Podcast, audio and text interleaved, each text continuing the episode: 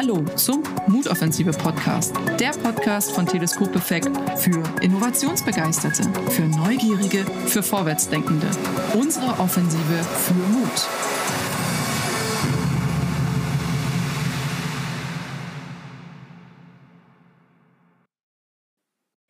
Liebe Zuhörerinnen und liebe Zuhörer, in unserem Mutoffensive Podcast unterhalten wir uns auch öfter über Technologien und es fällt das ein oder andere Mal das Wort künstliche Intelligenz. Und genau zu diesem Thema habe ich mir heute jemanden eingeladen, den lieben Gregor Blichmann. Hallo Gregor, grüß dich. Hallo. Gregor, bevor wir eintauchen in das ganze Thema der Intelligenz und der künstlichen Intelligenz, ähm, stell doch dich einfach mal mit drei Hashtags vor. Wer bist du denn? Gerne doch, äh, mit drei Hashtags. Also ich bin Gregor und ich bin in meinem Leben eigentlich durchweg immer Hashtag Optimist. Also ich gehe an alles in meinem Leben immer sehr optimistisch ran und versuche immer die Lösung zu sehen als das Problem. Ich bin zugegebenermaßen zweiter Hashtag ein Enthusiast. Also ich äh, beschäftige mich Dingen immer nur, wenn sie mich antreiben, aber dann eben auch mit 120 Prozent und bis zum bitteren Ende. Und ich bin auch ein sehr guter Hashtag Perfektionist. Also ich nerv meine Kollegen, glaube ich, das ein oder andere Mal, damit doch die Lösung bis zum Ende fertig zu machen, als da eine Zwischenlösung ähm, abzugeben. Okay, und äh, gibt es da bei dir eigentlich äh, goldene Türgriffe, wie es immer so schön heißt? Wenn du, das bis, das? Wie, wenn, du, wenn du das bis zum Ende alles machst, äh, ist dann das Endprodukt auch äh, vergoldet sozusagen? Es ist ein, ein, ein, Fluch und Segen zugleich. Ne? Also Perfektionismus kann einem auch dahin hindern, mal eine schnelle Innovation oder eine schnelle Lösung zu bekommen. Das merkt auch immer meine Frau zu Hause. Ähm, wenn ich dann doch mit dem Geburtstagsgeschenk irgendwie nach 14 Tagen Recherche immer noch nicht weitergekommen bin. Aber okay. äh, ähm, äh, ich versuche es auf einem pragmatischen Weg oder einem pragmatischen Level einzupegeln mittlerweile. Okay, okay, alles klar, verstanden. Also dann doch eher 100 Prozent und nicht die 120, wie du gerade. Das, genau. Lösung 100 Prozent, aber Dedication und, und Effort 120 Prozent, bis wir die 100 Prozent erreicht haben. Genau. Ja. Du sag mal, künstliche Intelligenz, da wollen wir uns ja heute drüber unterhalten. Was hast du im Moment für Berührungspunkte mit künstlicher Intelligenz? Nun, man könnte sagen, es bestimmt mein tägliches Leben, denn oh. äh, ich bin momentan äh, als CTO der Firma Elevate unterwegs und wir beschäftigen uns genau damit, wie wir künstliche Intelligenz einsetzen können, um äh, Geschäftsprozesse, Workflows aller Art zu automatisieren und das vor allem dem deutschen Mittelstand näher bringen zu können. Okay, super. Ja, ich meine, dann äh, haben wir doch jetzt hier einen Experten gefunden für das ganze Gebiet der künstlichen Intelligenz und dann auch noch optimistisch. Ich meine, hey, äh, was kann da, was kann da schiefgehen? Ich denke gar nichts. ähm, bevor wir eintauchen, was ist denn künstliche Intelligenz einfach, äh, um es mal ganz einfach zu erklären, was ist das für dich?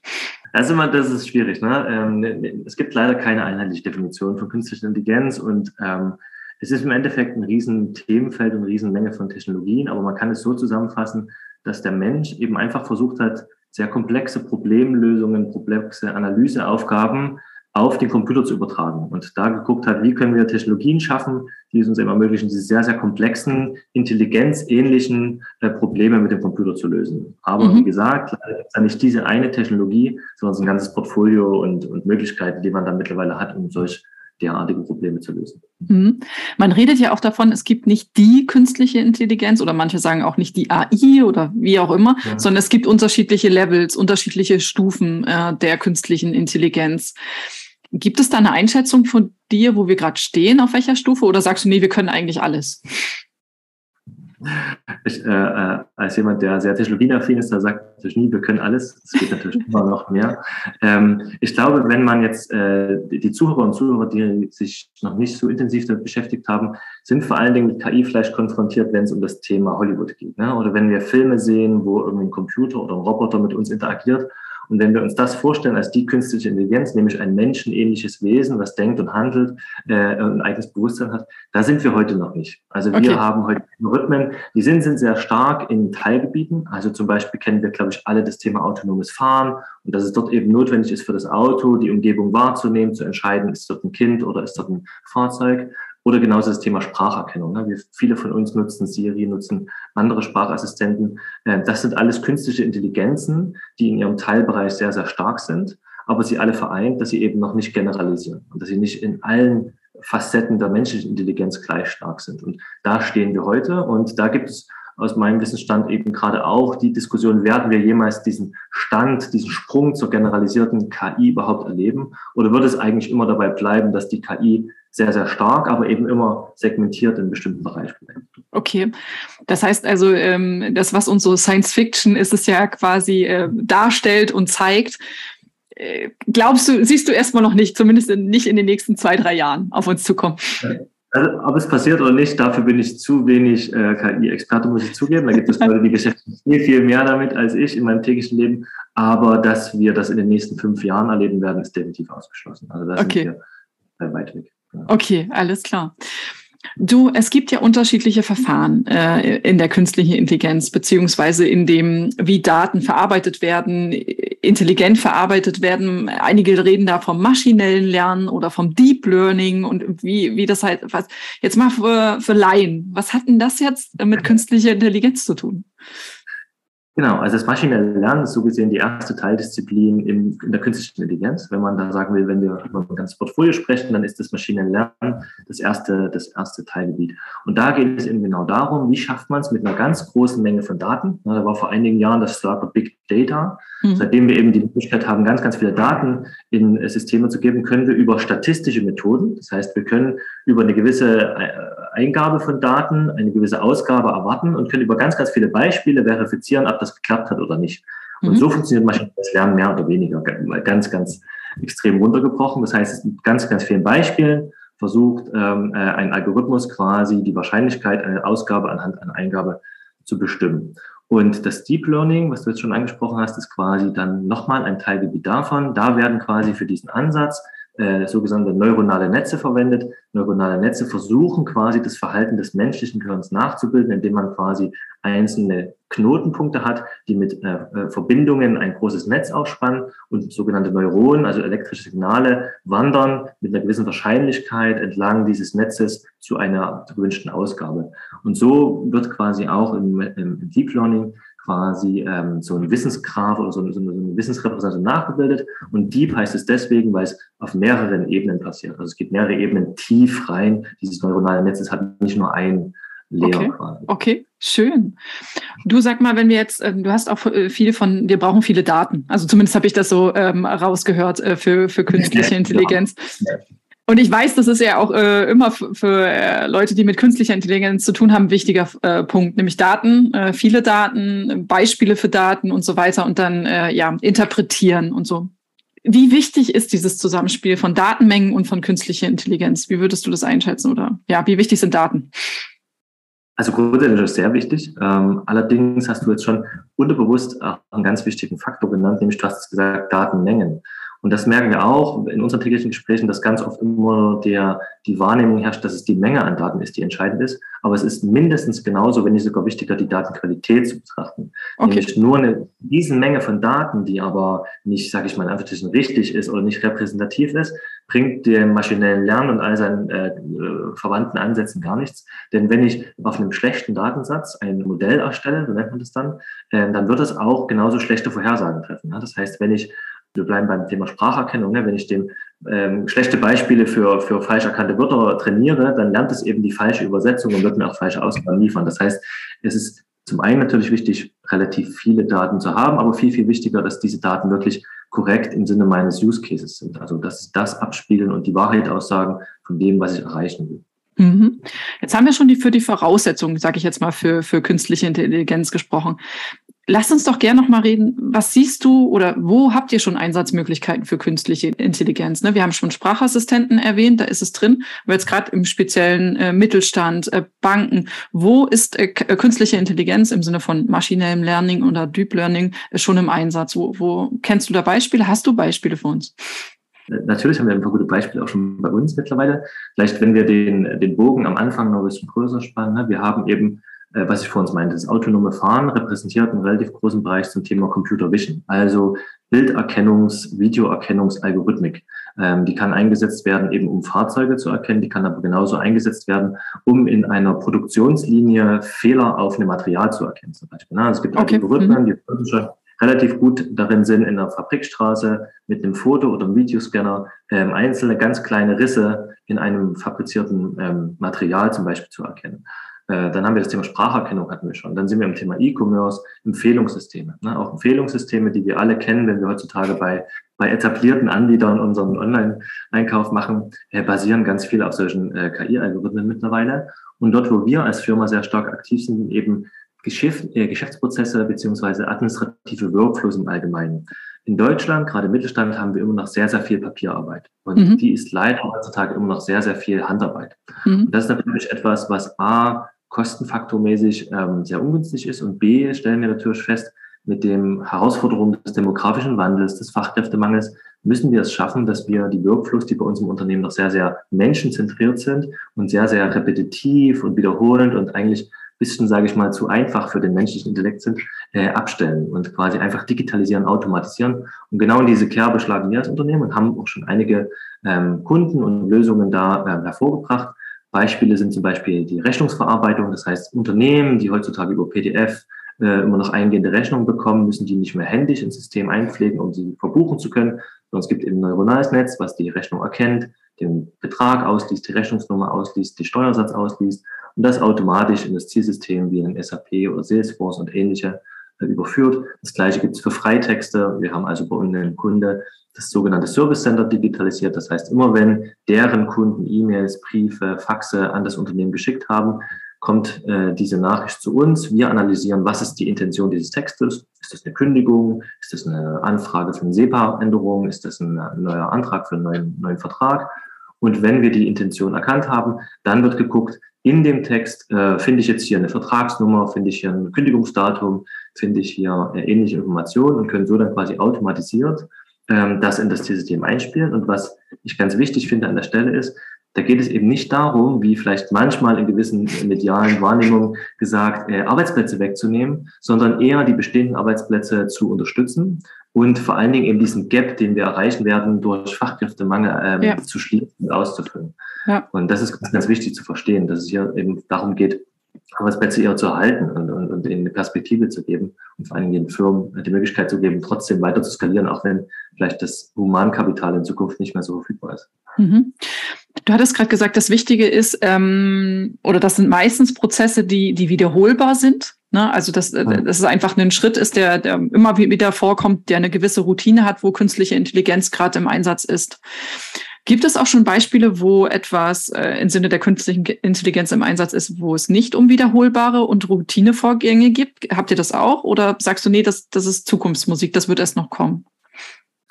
Na, das ist so ein bisschen ein Spagat, muss man zugeben. Ne? Wenn man jetzt in die täglichen Abläufe eines mittelständischen Unternehmens guckt.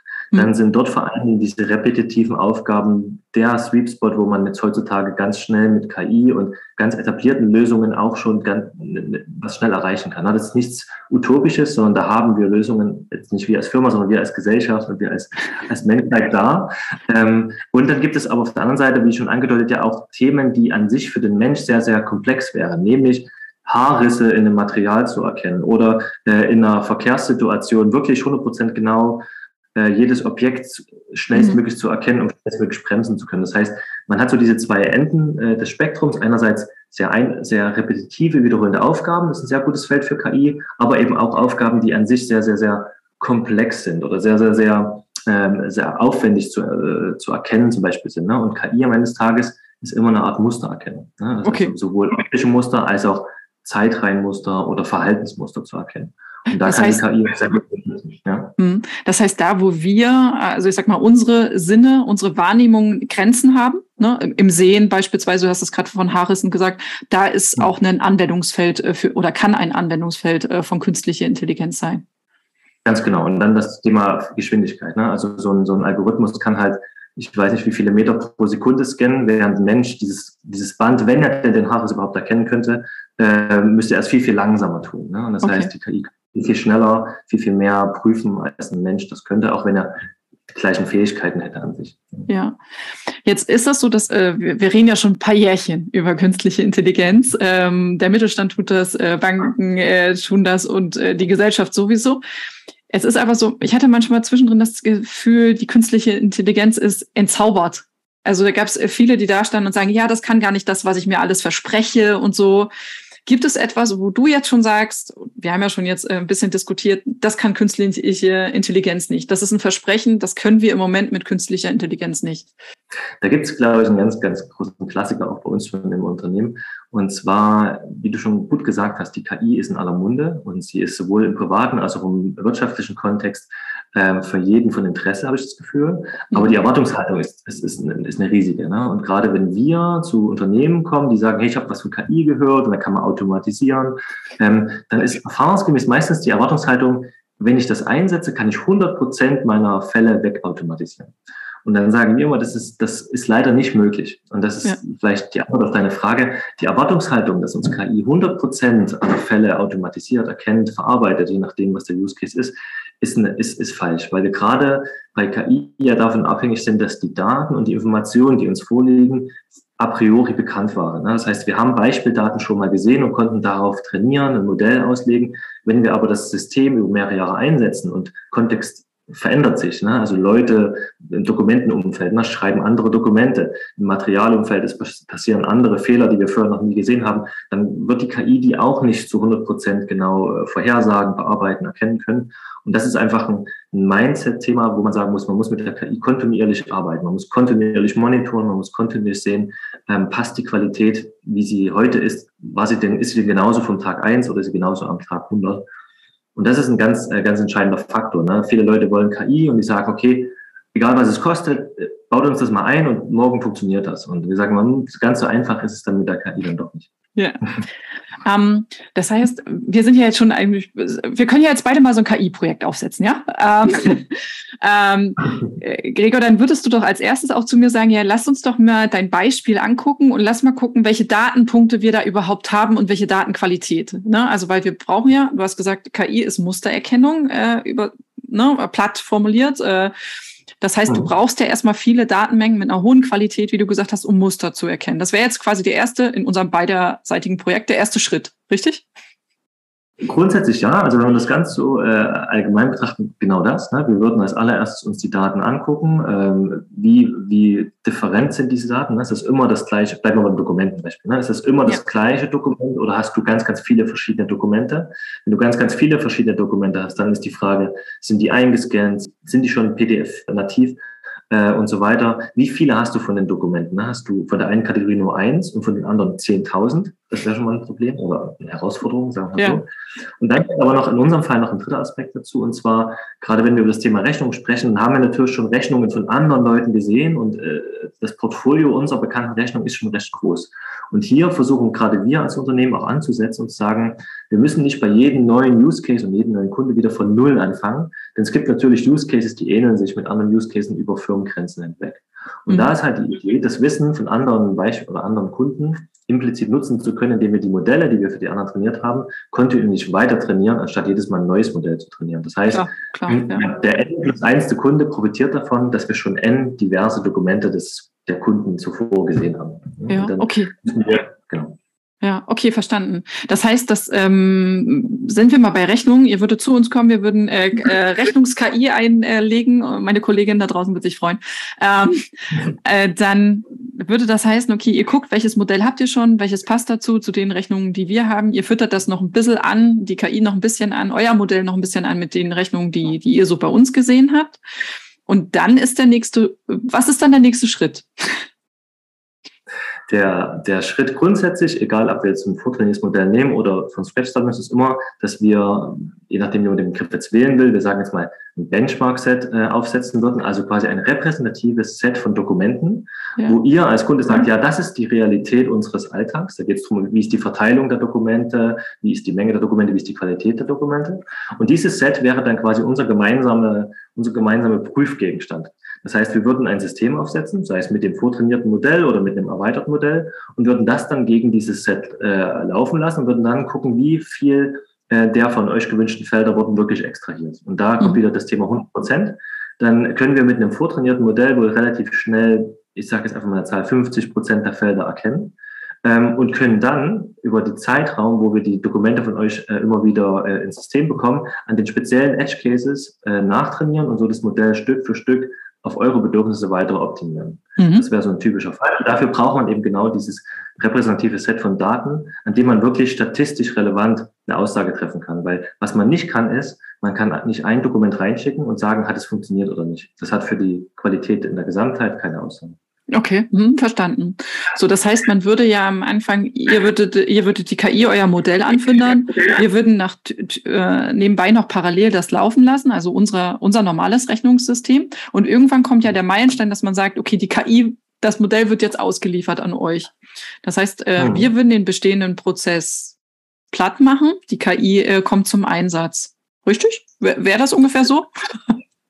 Idealerweise ähm, bleibt der Prozess, wie er ist, nur dass die Person, ist, wie jetzt immer der Workflow ist, aber angenommen, der Workflow war bisher so, die PDFs kommen bei euch rein per E-Mail und die Mitarbeiter, Mitarbeiterinnen äh, müssen die E-Mail öffnen und dann vielleicht händisch die Informationen auf ein Excel übertragen oder auf ein ERP-System oder was auch immer. Und idealerweise ist es so, dass wir dann in Zukunft darüber sprechen, dass die Rechnungen ausgelesen werden von uns, die Informationen werden zurückgespielt Excel ist schwierig, aber sagen wir mal ein ERP-System. Mhm. Ähm, und dann ähm, ähm, musste die, der Mitarbeiter, die Mitarbeiterin nur noch die ausgelesenen Werte entweder korrigieren oder die Edge Cases, die wir in Form von Konfidenzen auch hervorheben können, halt nochmal korrigieren. Ne? Das okay. heißt, der Mitarbeiter ist nach wie vor gebraucht und der Workflow wird eigentlich so ähnlich bleiben, nur dass der Durchsatz, sage ich mal, sich enorm erhöhen kann, weil eben mhm. einige Beispiele automatisiert durchlaufen und einige Beispiele müssen nur noch korrigiert oder validiert werden. Okay, ja, klingt gut. Sag mal. Gregor, genau. perfekt. Was ich, äh, was ich jetzt verstanden habe, ist, dass äh, wir quasi als Unternehmen oder der Mittelständler, der äh, gerne KI einsetzen möchte, der braucht natürlich vorher ein gutes Monitoring. Also der muss um seinen Prozess wissen. Der muss die Bestandteile seines Prozesses, zum Beispiel der Rechnungsstellung, muss wissen, wie genau die Abläufe sind mitunter auch wie viel Zeit dafür an den unterschiedlichen Stellen drauf geht. Also das Monitoring ist doch auch eine Grundvoraussetzung dann für KI, oder? Es, es befördert das auf alle Fälle. Das, also definitiv müssen wir, wenn wir zu einem Neukunde kommen, genau diese, diese Informationen bekommen. Also wie ist der Prozess momentan? Wo sind deine Pain Points? Ähm, was sind deine, deine Kriterien für den Erfolg? Ne? Also nicht nur Extraktionsqualität ist dann Kriterium, sondern auch ähm, Geschwindigkeit. Ne? Es gibt Kunden, die sagen, gerade im Bestellmanagement, wir müssen in zehn Minuten muss die Bestellung in der Produktion sein, sonst äh, kommen wir hier in Verzug mit unserem Versand.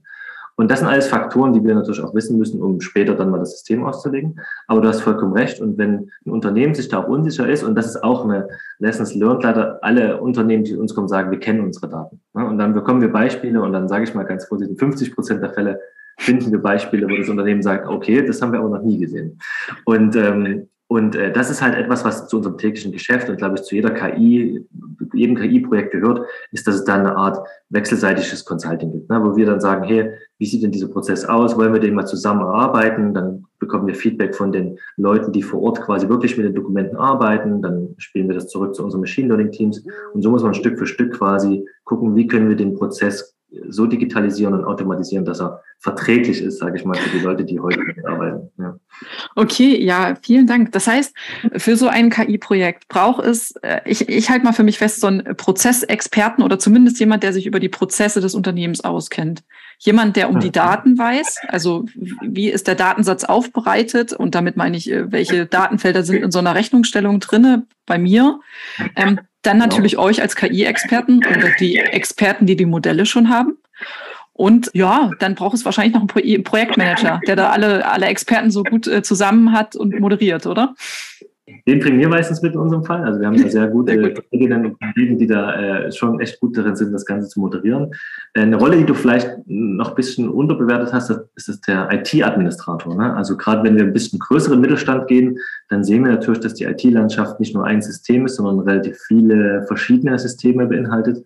Und da gilt es ganz, ist ganz wichtig zu gucken, wo können wir Informationen überhaupt herbekommen, wo müssen die Informationen am Ende wieder hin ähm, welchem Format gibt es da Systemgrenzen, Sicherheitsbedenken?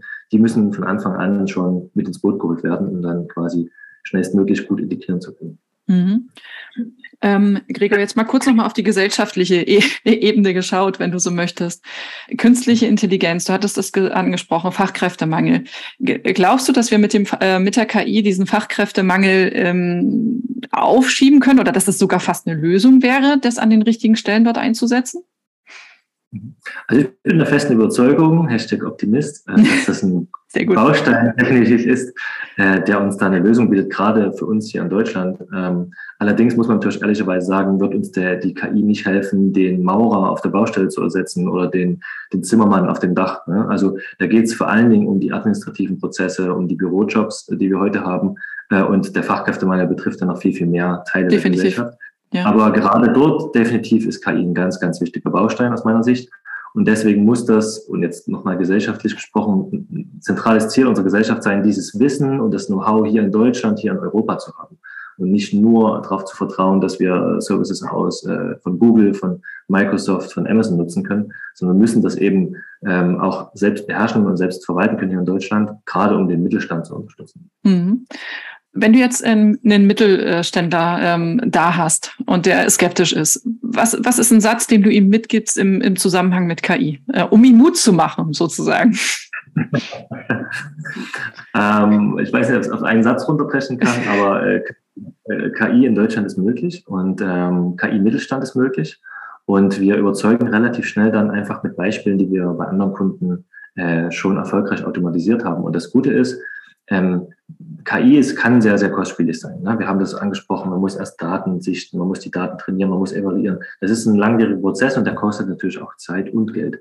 Aber eben gerade mit dem Ansatz der vortrainierten Modelle, gerade mit dem Ansatz der Wiederverwendung, ähm, mit dem Ansatz, dass, dass wir quasi eine Cloud-Lösung anbieten, wo Nutzer wirklich nur ihre zehn Dokumente reinschicken und dann quasi danach abgerechnet werden, was sie wirklich verbraucht haben, ist das eine Möglichkeit, die eben auch den wirklich kleinen Mittelstand in Zukunft eine Möglichkeit bieten wird, äh, da solche Lösungen zu bieten. Denn ähm, momentan sind wir eher, die Angst und die Bedenken überwiegen den potenziellen Nutzen.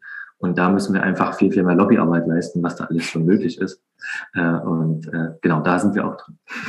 Äh, wie wir ja mit dem Podcast hier sehen. Also, wir hoffen, wir rütteln auf und machen Mut, ähm, dass unsere kleinen und großen Mittelständler ähm, Lust haben auf KI, KI ausprobieren und der Gregor und Elevate sind da auf jeden Fall ein guter Ansprechpartner.